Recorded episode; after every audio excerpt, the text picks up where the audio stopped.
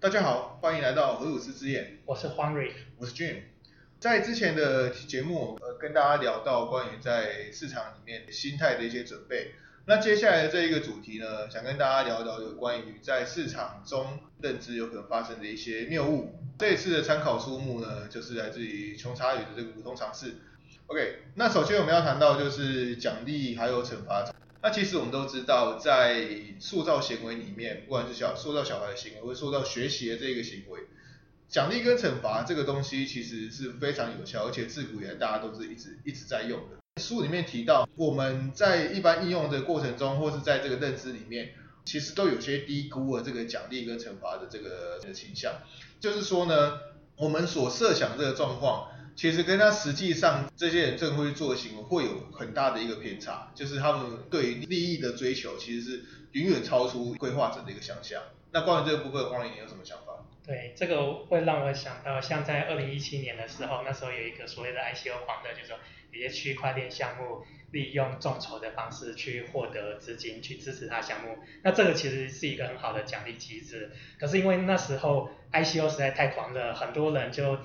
容太容易从 ICO 里面得到钱的，所以那时候造成很多，因为他可以从里面得到钱，变成是一个更好的奖励，所以大家反而都不去做项目，因为他融钱，然后再把他的钱拿去做其他的 ICO，反而是获得更大，所以造成另外一个负面的偏向。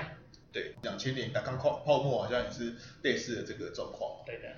然后呃，关于这一点呢，它里面还有提到另外一个我觉得蛮有趣的部分，它是说。被剥夺超级反应，就是说，呃，大家可以想象，赚了十块钱，跟你你赔了十块钱，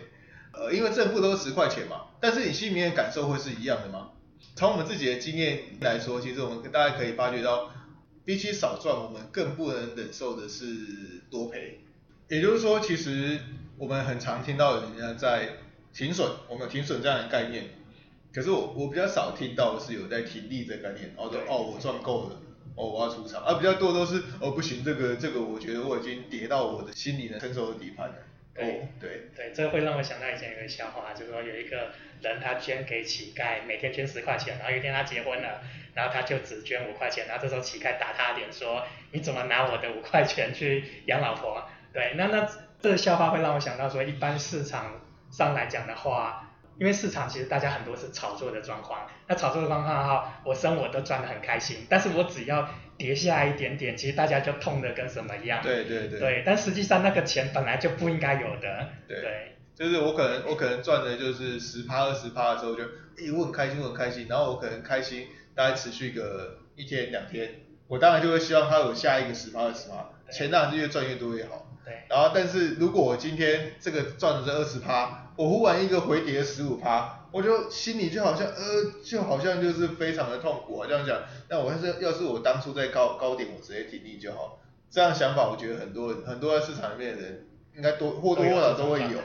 如果以股票市场来说好了，其实我们可以看到，它大部分的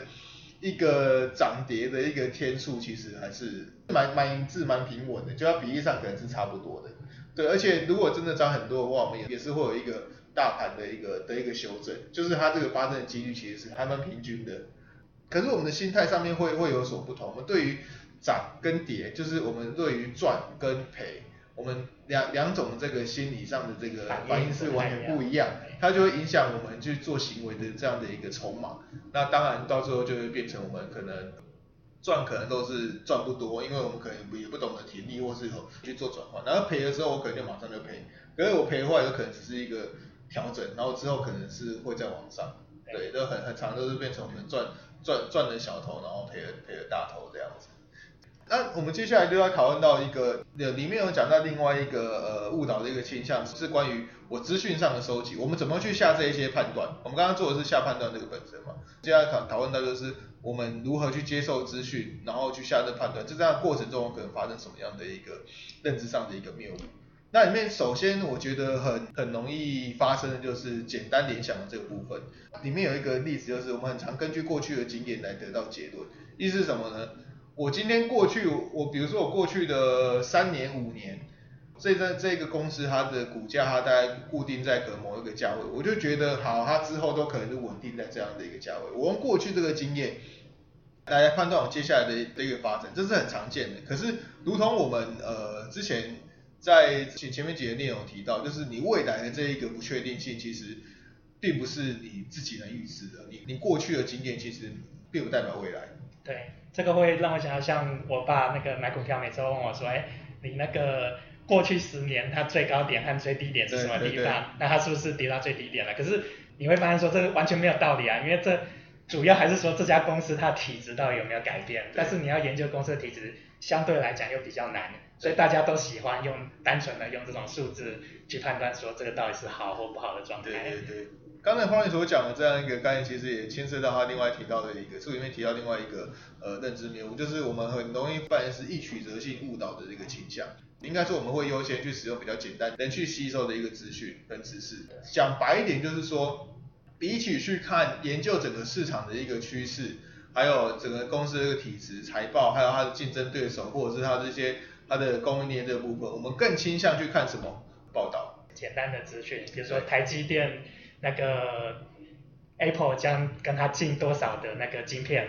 但实际上进多少晶片，它会反映在它的实际上获益和财报，还有它是多少比例，这根本就没有办法从这样单纯新闻看出来。对对，那但是我们会想到，哎，Apple 是大厂，哦好，那大厂向台积电下单，然后新闻在报道，呃媒媒体再稍微造势一下，然后就好像觉得，哦台积电接下来就是会有很远好远大的一个前景。事实上可能短期来看也是没错啊，但是这东西。有可能会遇到另外一个冲击，就是说好，比如说我们现在台积电的外资什么都看好嘛，但是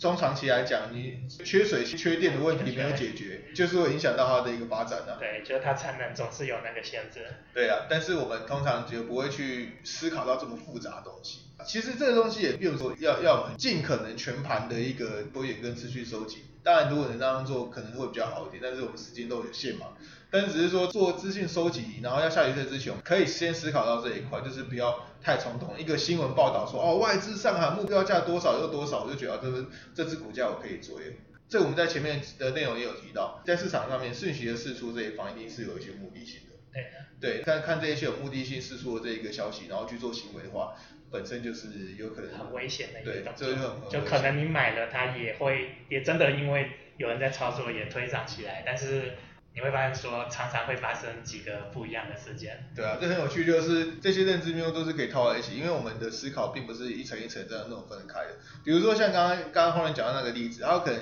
稍微上涨一点，可是它之后可能就是整个出货，就它整个价格就会下跌。然后套用在我们刚刚那个被剥夺的超级反应现象，就是。我赚那么一点点，我可能觉得啊，算了算了算了，没关系，我我希望可以再赚多一点，所以我就丧失了那一个体力或出场的机会。然后赔的时候，我就它可能瞬间掉下来的时候，我就我就受不了，我受不了，所以就到时候我就变成就是赔，我没有赚到上升多，就是在下下在下赔到认认赔杀出。那今天最后一个部分就是要讲到我们很常犯的呃另外一个认知谬误，就是有一个避免不一致性的一个认知谬误，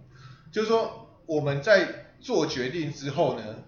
我们比较不容易去改变自己原本的一个决定。不太喜欢改变。对，不太喜欢改变决定，就是不太喜欢打自己脸呐。那比起打自己脸呢，我们更习惯去做什么？我们会寻找自己论点的一个证据，然后让他这个让这个决策去做合理化，然后就有点像是就是我先射箭后画靶。我不管怎样，我决定都做出去了，那我现在只要在上面去做一个模型或做一个知识系统，然后我讲一些。论证我网网络上的一个资料收集，反正像网络上资料那么多，就收集起来，然后让他支持我论点，然后我会做那么多事情，然后来去避免说哦我是错的。对，就会变成一种像是一个宗教了，就像之前那个 Gangstar 事件，就是说有年轻人在里面，他觉得他做了一个胜仗，就是说去去推起某一个他觉得应该要继续长高的这个股价，然后那时候让很多的这种大户嘎空，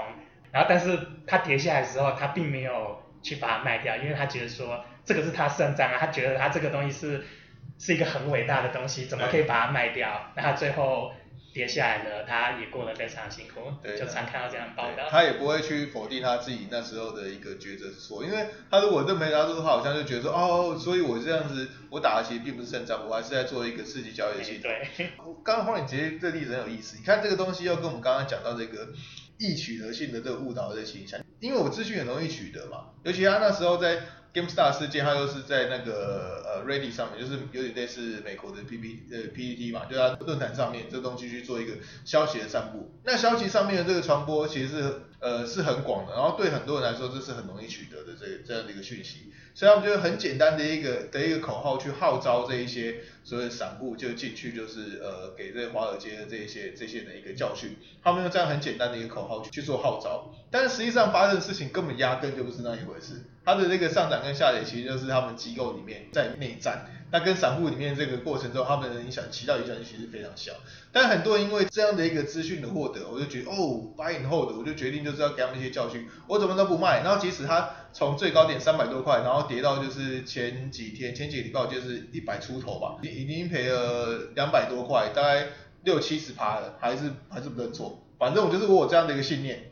对，就这个这信念就是。就是说，才觉得说我之前做的事是对的。对对对，那里面有讲到一个部分，就是其实这些新的这些信念跟这些想法，其实之所以被难受，并不是因为它太过于复杂，而只是单纯因为它跟原本的这一个这这个想法不同，它这东西就会导致就是呃，他要维持他这种状态。对，就是死不认错，即使他今天赔了很多，他还是就是决定，我觉得我信念是对的，那所以这个东西就是。就是就就那这就配合刚才那种被剥夺的超级反应倾向，就是说，其实他心里你会想象它是非常他非常痛苦，他非常痛苦，他赚的时候可能没赚到，可他下跌这个损失其实造成影响是是非常大的。对对。某方面来讲，其实我们也可以说这是一种这是一种感情用事啊，这种感情用事，感情用事在很多时候并不一定是不好，但是如果在市场上面感情用事的话。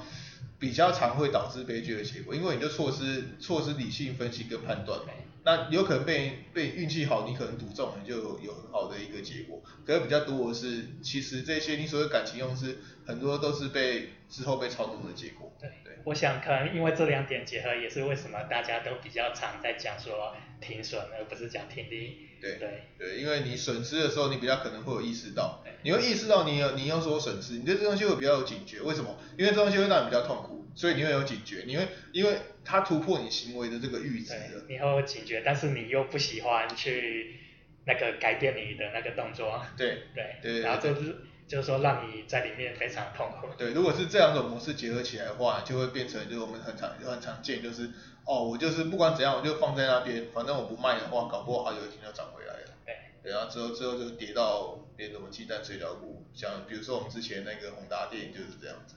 然后从高点下来，他可能就错失了这个出场这个时机，然后觉得哦，我就是觉得红桃店是台湾品牌，可问题是已经它的那个商业的模式跟它那个竞争力已经跟它刚出来的时候就不一样，他没有意识到这一点，他就一直一直一直抱这些包子，然后之后他就变成是实质的损失，再也回不去了。好的，那我们今天这一集节目就到这边，下一期我们会继续去分享这个有认知谬误这个这样的一个内容。OK，我们下次见。下次见。